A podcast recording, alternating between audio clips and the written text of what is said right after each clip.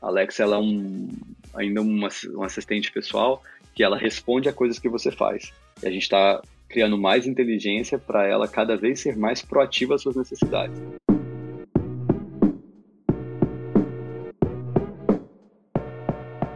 Fala pessoal, tudo bem por aí? Tá começando mais um Produto pelo Mundo, sempre com convidados incríveis que contam como é desenvolver produto digital fora do Brasil. O nosso convidado de hoje é Technical Product Manager na Amazon de São Francisco e a gente vai começar o nosso episódio pedindo para ele contar as experiências que teve empreendendo e vocês vão reparar que foram essas experiências que foram moldando e fazendo com que ele se tornasse um PM cada vez mais completo. Logo depois a gente explora mais sobre a experiência tanto na Amazon de Londres quanto agora nos Estados Unidos e no fim a gente fala sobre o que é ser um bom product manager e com alguma recomendação do nosso convidado. Antes de começar o papo com o nosso convidado de hoje, a gente está bem feliz em anunciar que a Terra agora é apoiadora do nosso podcast.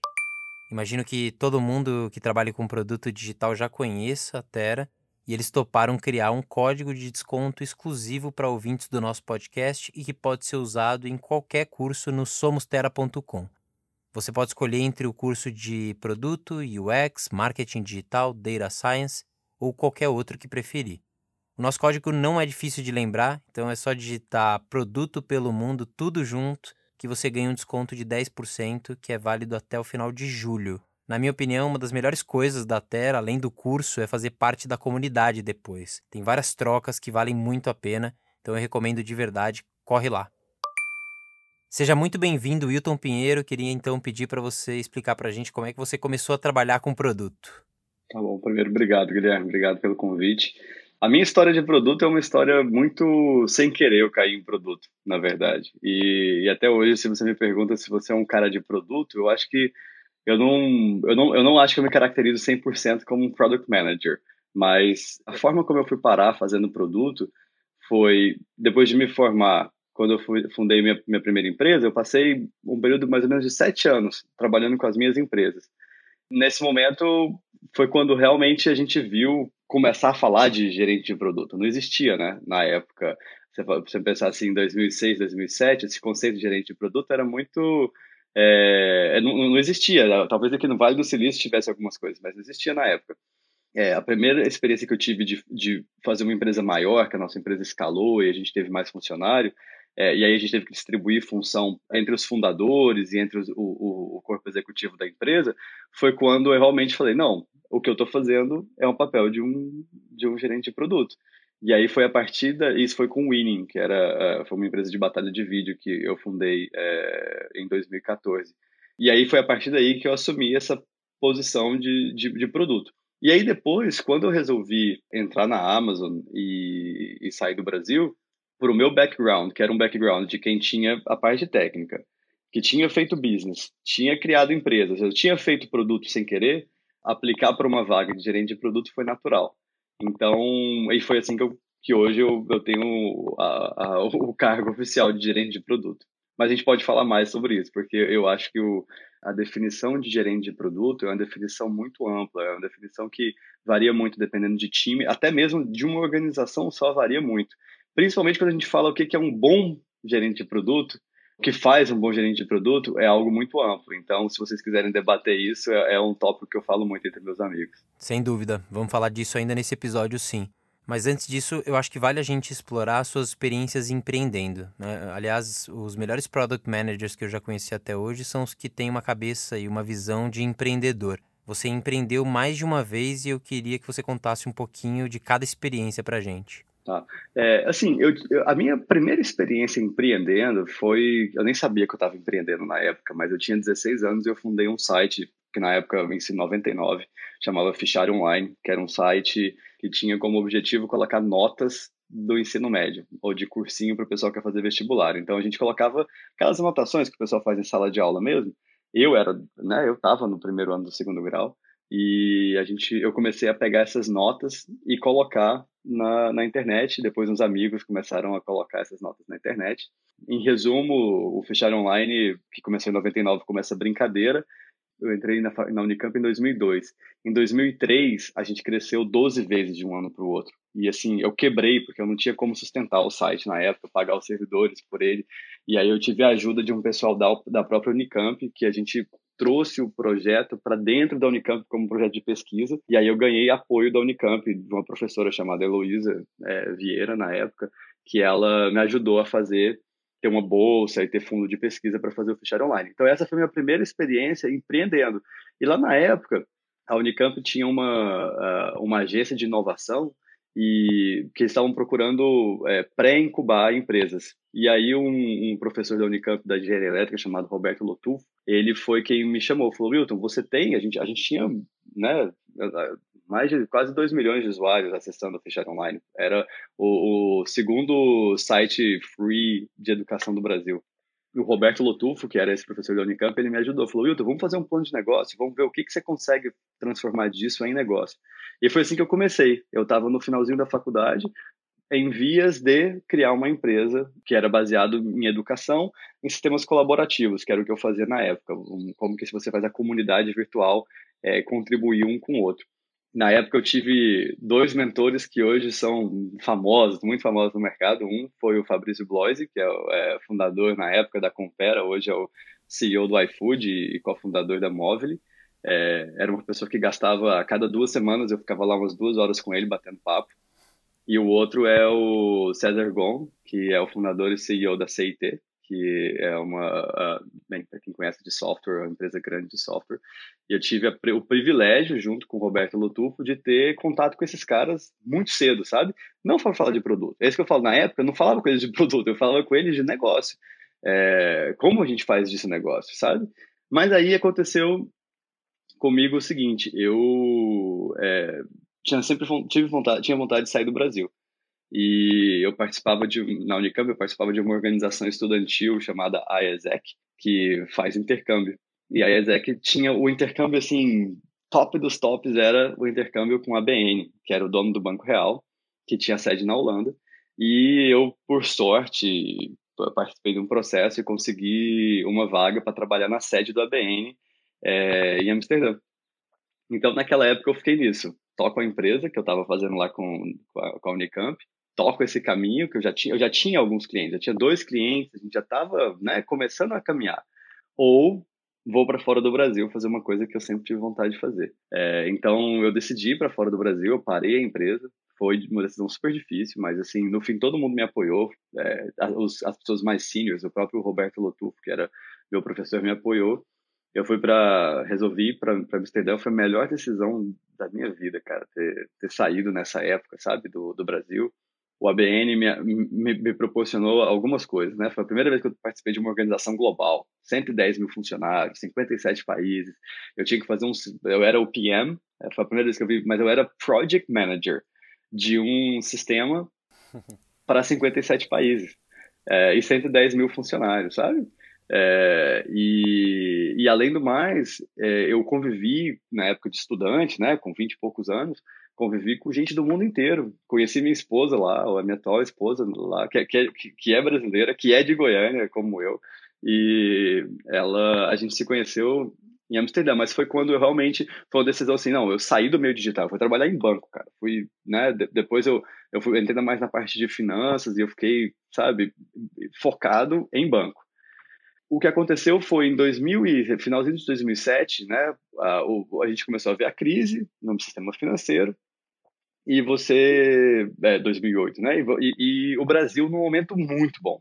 É, e a verdade é que a vida lá em Amsterdã estava ótima, estava tudo tranquilo, bem estável, assim, numa, numa, posição confortável, mas me deu essa vontade de falar. Eu mantinha o Fichar Online, a remota, eu tinha quatro pessoas que trabalhavam no Fichar Online, quatro estagiários da Unicamp que trabalhavam no Fichar Online é, à distância, e eu, um grande amigo meu de faculdade, o Daniel Madruga, estava na França fazendo o mestrado dele, uma pessoa que eu admiro muito e respeito muito.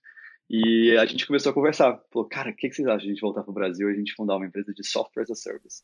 A gente não sabia o que não, mas a gente falou, vamos fazer alguma coisa de software as a service. Cara, então foi isso. Eu voltei, Madruga voltou, e a gente fundou nossa primeira empresa, que era a Zine. A gente chama, é, chamava, era uma, como se fosse uma holding, chamava Design.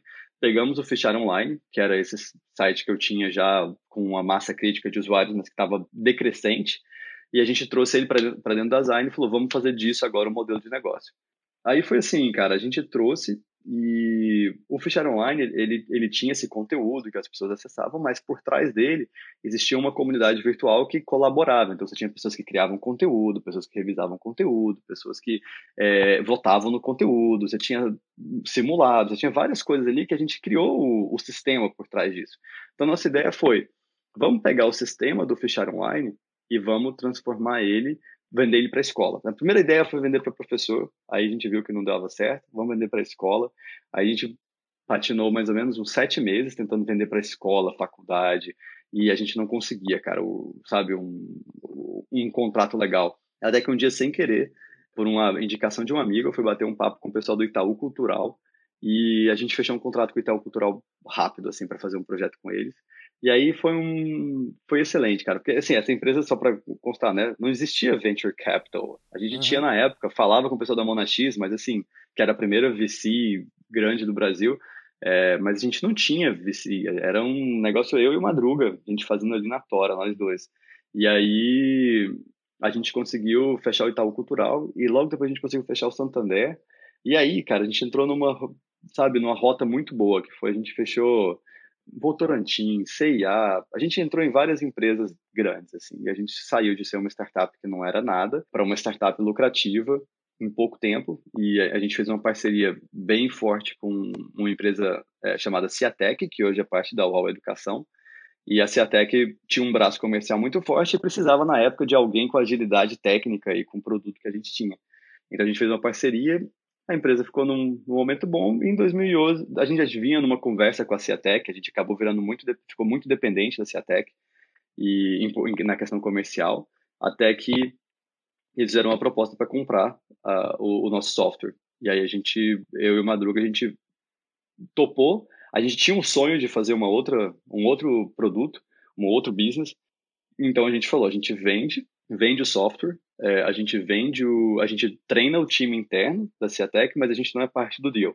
É, e aí a gente, então foi isso que aconteceu. A gente vendeu, ah, eu não contei, né? O, nome do produto que a gente conseguiu vender para o Itaú Cultural e depois colocou nas empresas chamava B2Learn. Esse era o nome da empresa. E aí a gente fez esse deal então com a Ciatec, que virou a Educação. E no mesmo ano vocês decidiram criar a Viagem. Exatamente. Então a gente flipou no mesmo ano para fazer o Viagem, que era uma ideia minha do Madruga de tipo a gente queria fazer alguma coisa com viagem. A gente queria era uma vontade nossa pessoal assim de fazer alguma coisa com viagem. E a, a, a primeira ideia foi cara vamos fazer um um crowdsource de trips de viagem. As pessoas entram aqui falam o que eles querem fazer a gente conecta com os agentes de viagem e ajuda um a achar o outro sabe? Faz o tipo 99 designs para viagem essa era essa era a ideia é, que foi a, a, gente levantou capital com dois investidores que é, foram super importantes para a gente na época. A gente tinha um advisor e dois investidores que foram pessoas cruciais assim para nosso amadurecimento também como empreendedor na época. Eu sou muito muito grato aos três que participaram com a gente na época. E o, o, o Viagem a gente a gente veio com muita confiança. Eu e o Madruga, a gente veio com muita confiança de que, assim, cara, a gente fez um produto do zero, deu certo. Agora a gente vai começar essa de viagem, cara. A gente já sabe, a gente já apanhou, agora vai dar, sabe? Vai ser sucesso, assim. A gente estava tão bem confiante que o negócio ia ser bom, mas é, a gente rapidamente percebeu, assim, foi... Acho que a coisa que a gente fez bem foi perceber os sinais rápido. Então, assim, a gente entrou no mercado novo, a gente subestimou quanto tempo demora para você aprender um mercado novo. A gente entrou no mercado de viagem achando que a gente sabia, que a gente conhecia. Em três meses que a gente botou o produto na rua, esse de conectar agentes de viagem com viajantes, a gente percebeu que, pô, esse mercado é difícil. A gente de viagem ele não queria vender a experiência, ele queria vender ticket de, via de, de, de hotel, ele queria vender reserva de hotel e bilhete de passagem aérea e pronto, sabe? Uhum. E então a gente iterou, a gente mudou, a gente falou vamos tirar os agentes de viagem, vamos fazer um algoritmo, vamos fazer uma, uma questão de machine learning aqui para poder usar algoritmo para ajudar essas pessoas a estruturar o melhor roteiro de viagem para eles. Então a gente iterou em três meses, a gente já rodou o produto, mudamos para isso, é, e aí foi um, demorou mais ou menos mais uns sete meses para a gente perceber que o produto era legal. E dar roteiro de viagem para as pessoas, baseado nas suas preferências, é uma demanda e é um produto legal. só que ele não dá dinheiro, principalmente em português no Brasil. Porque você só tem receita com lead generation, né? Então, ah, manda para o site da Decolar, manda para o site do, da CVC, e aí você ganha se a pessoa fechar o deal. Mas para você fazer isso e ganhar dinheiro e ter um business sustentável, você precisa de escala. Quando você pega o Brasil e você tira os cinco principais destinos é, internacionais, que na nossa época pelo menos era assim, Lisboa, Nova York, Miami, Orlando, é, Paris, você tira, né? Tem, aí tirando a, a, a América do Sul, né? Com a Buenos Aires, Bariloche, que eram as, onde as pessoas precisavam de roteiros melhores, assim, que era onde eles vinham procurar a gente com esses roteiros, a demanda era muito baixa, cara. Então, a gente é, falou, declaramos assim, realmente, ou a gente tem duas escolhas, ou a gente vai fazer isso em inglês, tentar fazer isso global, e a gente precisa de uma estrutura de capital que a gente não tem hoje, precisaria levantar um dinheiro gigante com VC sem saber se dava certo, eu acho que a gente não tinha uma história muito boa, é, ou a gente falava, não, cara, um, dois, três, acabou minha vez, sabe? E aí foi, foi isso que a gente fez. A gente ainda conseguiu monetizar um pouco dos ativos que a gente tinha na época com o pessoal da, de uma airline. E aí, mas a gente resolveu fechar e que foi uma experiência dura, assim, porque, pô, no fim eu perdi o dinheiro dos investidores, de duas pessoas que eu gostava muito. Uhum. Eu perdi, assim, a gente não perdeu, a gente investiu, a gente fez o melhor que a gente podia, mas não deu certo eles não vão ter o dinheiro de volta do que colocaram comigo. E isso doeu muito em mim. Assim, demorou para para eu assimilar de que isso era uma. Só aconteceu quando eu sentei com é, um dos nossos investidores, que ele falou: Wilton, tá tudo bem, acontece, eu entendo, eu entrei nisso sabendo que podia acontecer, aprendi pra caramba com esse projeto nosso, sabe? Gostei, tá tudo bem, vamos, vamos seguir. Só te, só te peço uma coisa, nunca deixe de me mostrar o próximo negócio que você for fazer, porque é, se você for fazer alguma coisa nova, eu quero continuar investindo. Que legal. Então, Genial. mas essa foi a história do Viagem, que foi dura. Mas assim, foi meu, talvez meu, foi meu primeiro produto mais complexo, porque ele era um produto B2C, ele era muito visual, ele tinha uma parte de machine learning por trás também complexa, de tempo, né, de execução e tal. Eu acho que ali foi quando tanto o Madruga, na época, nossa divisão era assim, eu era mais business, o Madruga era mais técnico. Então, o Madruga era o CTO, eu era o CEO. Mas o Madruga era aquele cara técnico que eu tinha confiança de colocar ele em qualquer reunião com o VC, qualquer reunião de business, que ele é um cara muito bom de conversar, muito bom de explicar as ideias.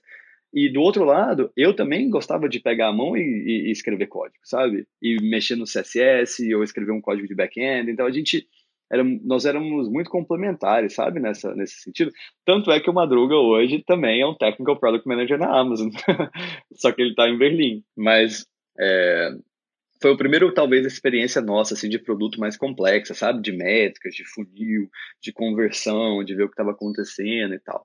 Aí, assim, quando a gente fechou o Viagem, eu estava num, né, pessoalmente, eu e minha esposa, a gente morava em São Paulo, e a gente tinha vontade de morar perto da praia, morar no Rio deu essa vontade na gente. Falou, cara, vamos pro Rio? Desse jeito, nesse, nesse, nesse sentido, assim, vamos, vamos mudar pro Rio de Janeiro? E a minha esposa, que é muito companheira e já participou comigo de várias aventuras, falou, vamos, vamos pro Rio. Ela trabalhava no Bradesco, ela pediu uma transferência. Na verdade, ela falou: se não me transferirem, eu vou embora, eu, a gente vai para o Rio. E a gente foi para o Rio. Na época, eu tinha um contato com o Júlio Vasconcelos, que era que é fundador do Peixe Urbano. Ele tinha um, algumas coisas acontecendo no Peixe, que ele falou, Wilton, às vezes a gente trabalha junto, tem alguma coisa para fazer aqui no Rio, que era um link, né, para eu chegar no Rio e, e fazer alguma coisa. O, o, Peixe Urbano, não sei se vocês conhecem, mas o Peixe, ele teve um time de produto que, assim, se você pegar o, o time de produto que um, o head de produto lá chamava Marcelo Quintela, chama Marcelo Quintela. É, se você pegar o time de produto que o Quintela montou na época no Peixe, junto com o Júlio, você vai ver, ver onde está cada um hoje. São pessoas assim muito boas, muito. Você tem o Rafael Darris, que é um cara que está no Facebook, que é PM do Instagram. Você tem o Quintela mesmo, que eu acho que eu, eu, eu acho que hoje ele lidera produto na ele estava na Loft, eu acho que hoje ele lidera produto na CVC. Então você tem um time de produto muito top, sabe? É, mas aí quando eu cheguei no Rio, o peixe estava já passando pelo downsize dele, tinha mudado o mercado e eu acabei não trabalhando diretamente com o Júlio nessa época. Então eu cheguei no Rio meio assim, cara, vou fazer alguma coisa nova, eu vou empreender de novo, alguma coisa eu faço aqui. E aí, nesse momento, é, depois de alguns meses lá, eu acabei me conectando com o pessoal da Coca-Cola e descobri que é, existia uma iniciativa da Coca-Cola Global chamada Coca-Cola Founders, que, cara, era, era, um, era um sonho, assim, era um negócio muito bem desenhado, que era é, como que eu, eles tinham uma ideia de criar negócios mais arriscados, que não fossem de bebida, mas que usufruíssem da estrutura e da, das coisas que a Coca-Cola tem de grande, sabe? De boa. Então eles falaram, como que eu faço para poder é, juntar... Eu, a, a, Coca sabe escalar, só que eu não sei fazer o startup. Então eu sei fazer o scale-up. Uhum. Como que eu faço o startup? Então eles fizeram 10 cidades no mundo, dois empreendedores por cidade, eles davam um funding antes da gente, a gente não tinha pitch de ideia nenhuma. Eu nem conhecia meu co-founder. Meu co-founder, o Jean, é, a gente foi meio que matched, uhum. sabe? Eles investiram em vocês antes de qualquer problema, qualquer Exatamente. Ideia. E aí a gente passou mais ou menos uns três meses debatendo o que, que a gente queria fazer. E assim, a gente tinha acesso a tudo na Coca, sabe? Eu tive uma, uma, uma felicidade e uma sorte muito grande, porque o Jean, ele já era, ele não era um empreendedor antes, ele era um empreendedor dentro da Coca. Ele já era uma pessoa, um executivo da Coca que tinha uma, teve uma carreira, uma ascensão muito grande lá dentro, era uma pessoa muito respeitada e conhecia muito da Coca. Então, a parceria com ele ajudou a gente a rapidamente identificar quais eram os ativos da Coca que a gente conseguiria usar, sabe?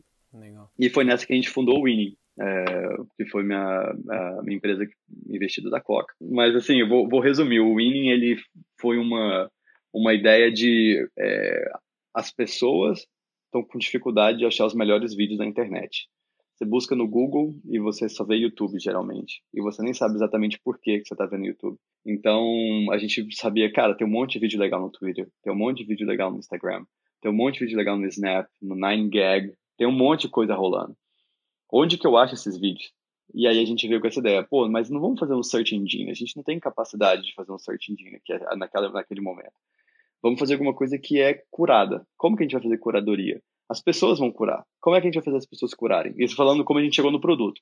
Cara, vamos fazer batalha de vídeo. Vamos fazer, colocar as pessoas colocarem um vídeo contra o outro. E as pessoas vão votando e a gente vai ranqueando no back-end os melhores vídeos da internet. A gente fez isso.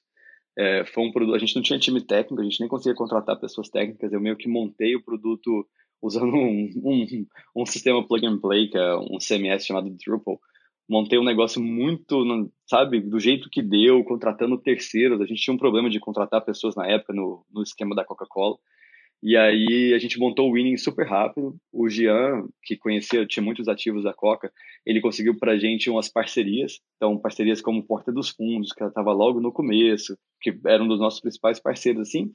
E a gente conseguiu sair de zero para 5 milhões de usuários por mês em um ano. É, de um jeito que, assim, o que eu tinha colocado, o produto que eu tinha colocado no ar, ele não aguentava esses usuários, ele caía três vezes por dia, entendeu? A gente não tinha um CTO, a gente não tinha uma estrutura boa na época para sustentar isso. Então a gente passou por um período, foi, eu acho que foi uma experiência assim de ser produto, mas eu tive que ser uma, muito técnico uhum. na, nessa parceria, sabe? Então assim, de fazer o back-end, de mudar esse, o, o código, de, sabe, fazer alguma coisa que sustentava.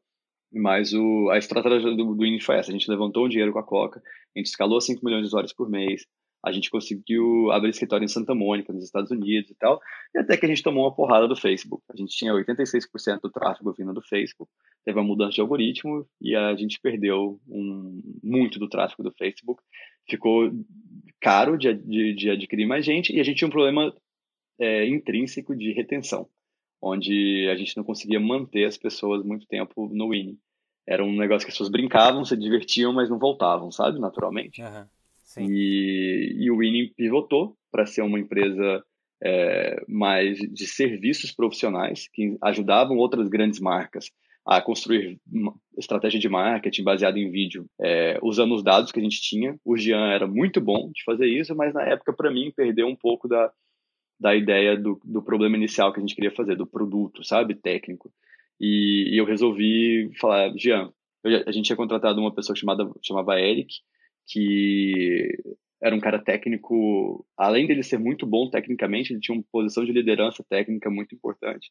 E eu falei pro Jean, falei, Jean, vai ser muito melhor pro Winnie se eu saio como co-founder é, e a gente traz um CTO e um CPO, um cara de produto dedicado aqui para isso. Então, eu sugeri que a gente pegasse o Eric, que era esse tech lead nosso, e transformasse ele em CTO, e pegasse o, o, Carlos, que era um veterano meu da faculdade, que eu sabia que tinha uma capacidade de ser de produto, e ele ser o cara de produto.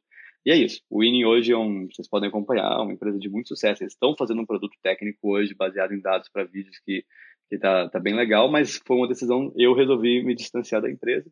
E, e aí, quando eu saí do Winning, é, eu, eu, eu, tinha um problema que eu queria fazer, que era o, é, ajudar as marcas, como a Coca-Cola, a medir investimento dentro do supermercado.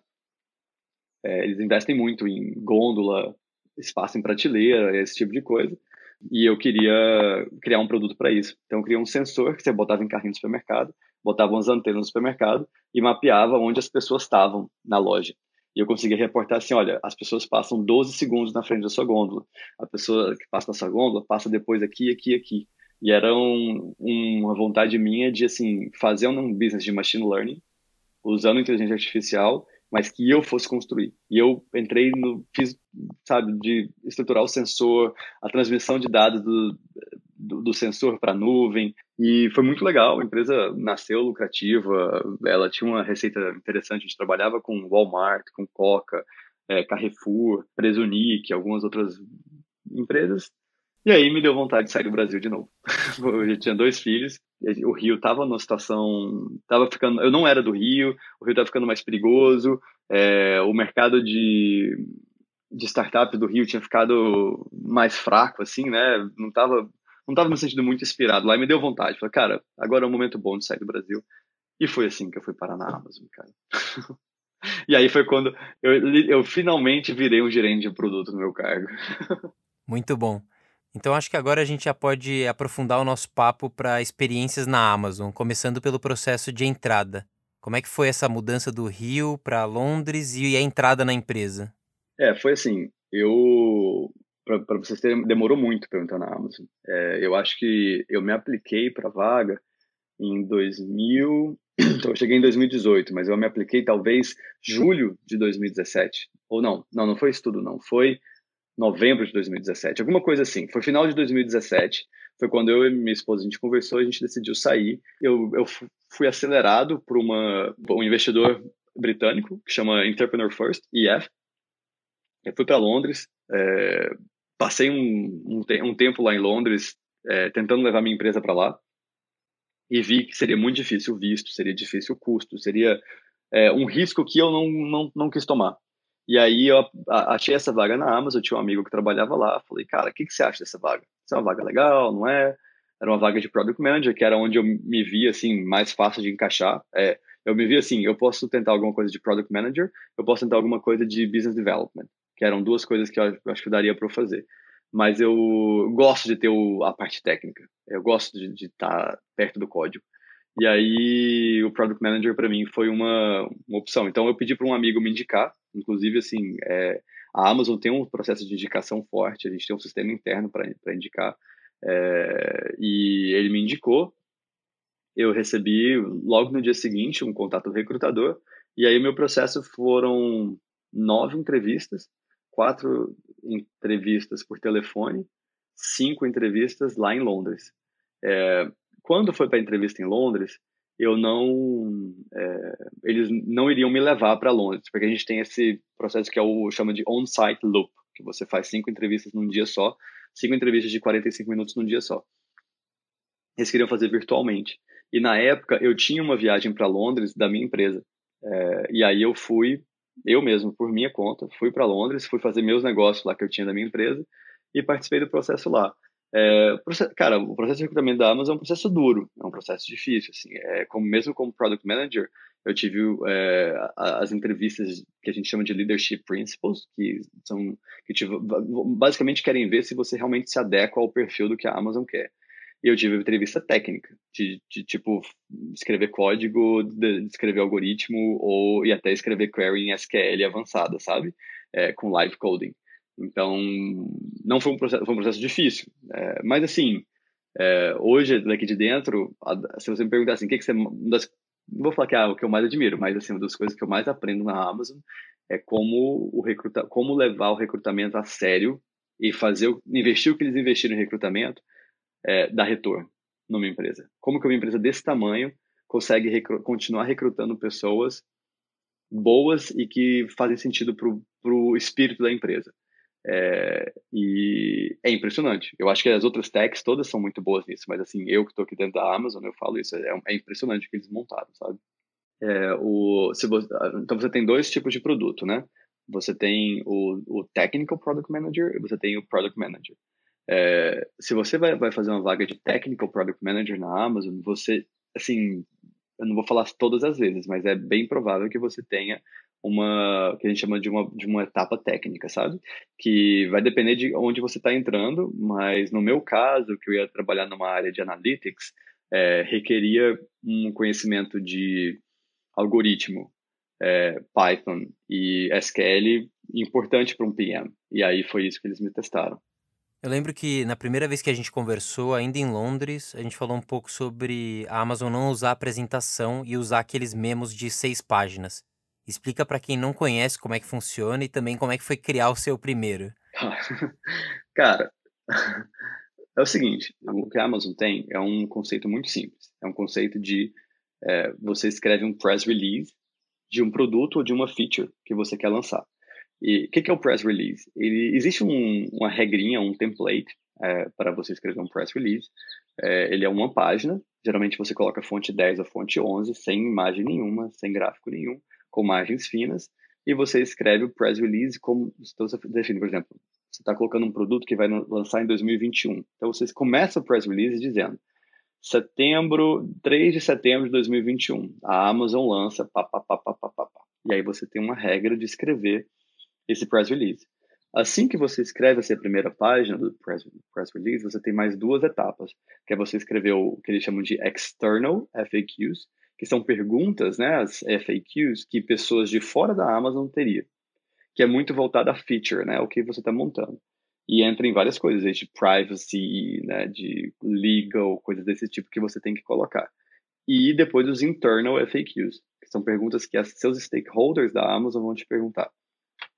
É, o, e isso tem que acabar com seis páginas.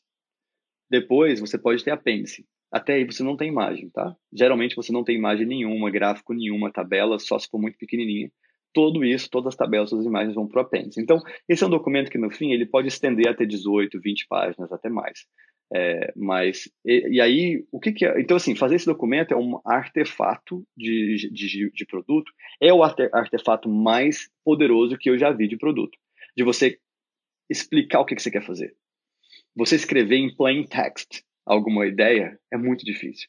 Você escreve um parágrafo assim agora, cara. Agora você vai, você vai entrando, sabe, nos níveis de, de, de explicar a sua ideia. E de tudo que eu já vi de produto, de escrever, ah, escreve roadmap, faz apresentação, faz use case, faz use story. Cara, o, o PRFQ é um, artefato muito poderoso. Agora, não é o fato de você escrever o PRFQ que é poderoso, é a cultura da organização. Só escrever ele por si só não é muito poderoso. O que, que faz isso na Amazon ser, ser, ser único? É que a Amazon, isso acontece em todas as áreas da Amazon, né? Então a Amazon tem uma cultura de escrita muito forte. Então, o é, que, que, que isso significa? A qualidade do seu documento tem que ser alta. Então, você geralmente escreve o seu documento, você é um PM, você revisa com outros PMs, revisa com PMs mais seniors que você, revisa com diretores, até você conseguir chegar no nível, assim, nem toda PRFQ vai chegar no Jeff Bezos, mas você vai subindo na cadeia é, hierárquica, dependendo da importância do seu, do, do seu produto, é, e o produto vai ficando assim, você vai lendo o texto, você vai pegando as versões, vai vendo assim, cara, fica muito direcionada, a, a nível de qualidade de escrita é muito grande. É, então, é a cultura da organização de fazer isso. Né? Então, como é que a gente faz, como é que a gente revisa esses documentos? Você marca uma reunião, essa reunião, geralmente ela tem uma hora e meia, 40 minutos, é, 35, 40 minutos é para leitura, todo mundo em silêncio na sala, lendo. Agora não tem mais sala, né? Todo mundo virtual, lendo. É, e aí você começa a reunião com discussão logo no final. E essa discussão ela é estruturada da seguinte forma: você abre perguntando comentários gerais e depois você vai página por página do documento para discutir.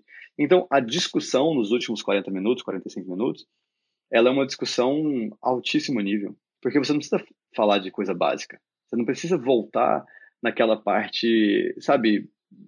Tudo básico estava no documento. Agora você vai entrar nas, nas, questões mais críticas do seu produto, entendeu?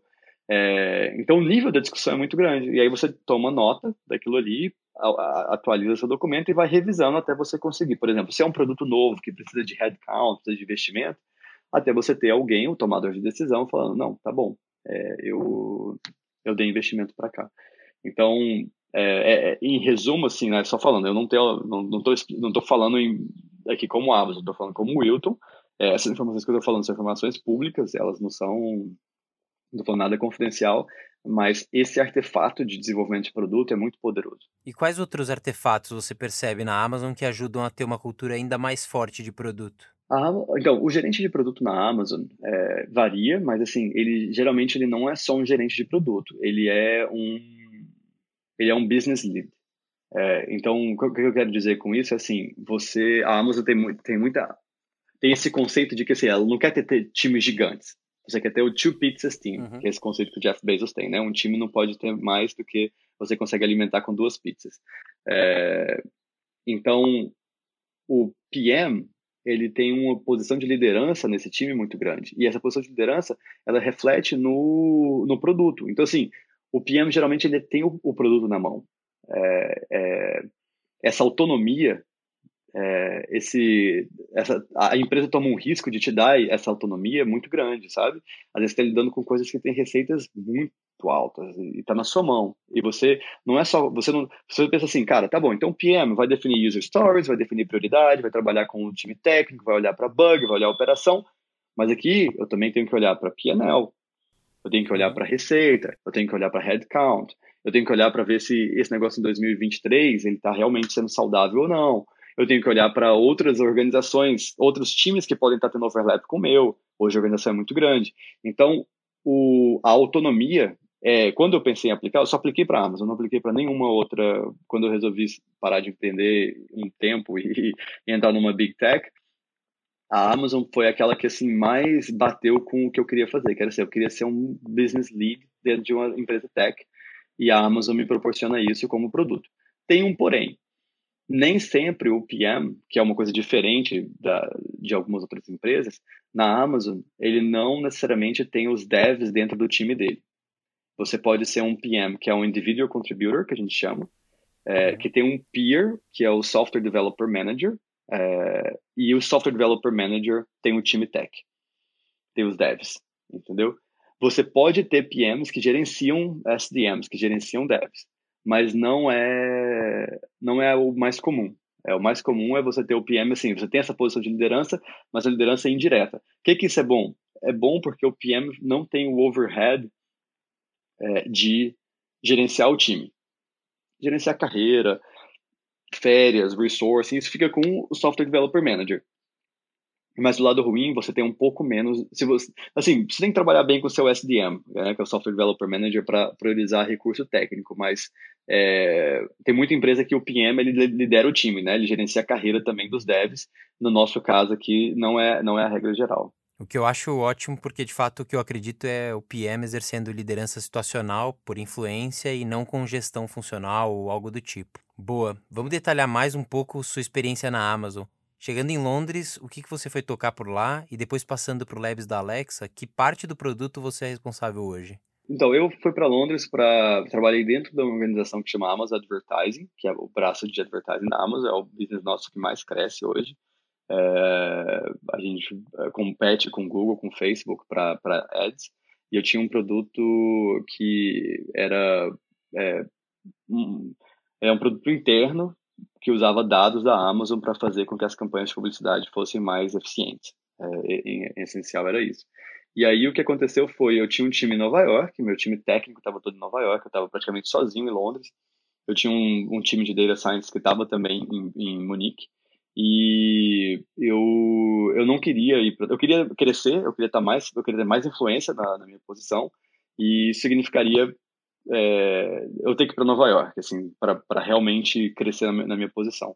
Eu não queria ir para Nova York e eu sempre quis morar aqui no Vale, um tempo. E eu, aqui no, no, na Bay Area a gente tem que chama de Amazon 126, ou 126, que é um laboratório de devices, que foi onde surgiu o Kindle, onde a gente faz os Echoes, né, os dispositivos da Amazon.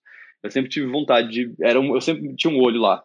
E na Amazon, mover internamente é um negócio bem comum e estimulado até certo ponto. Uhum. E aí eu me apliquei para uma vaga para Alexa. Eu vim para cá para poder é, é, inicialmente tocar um produto de tornar a Alexa mais proativa. A Alexa ela é um, ainda uma, um assistente pessoal que ela responde a coisas que você faz. Uhum. E a gente está criando mais inteligência para ela cada vez ser mais proativa às suas necessidades, não necessariamente só responder o que você quer. Desafio gigante. E é, hoje o meu principal foco, algumas coisas mudaram, mas eu toco a parte de reminders da Alexa.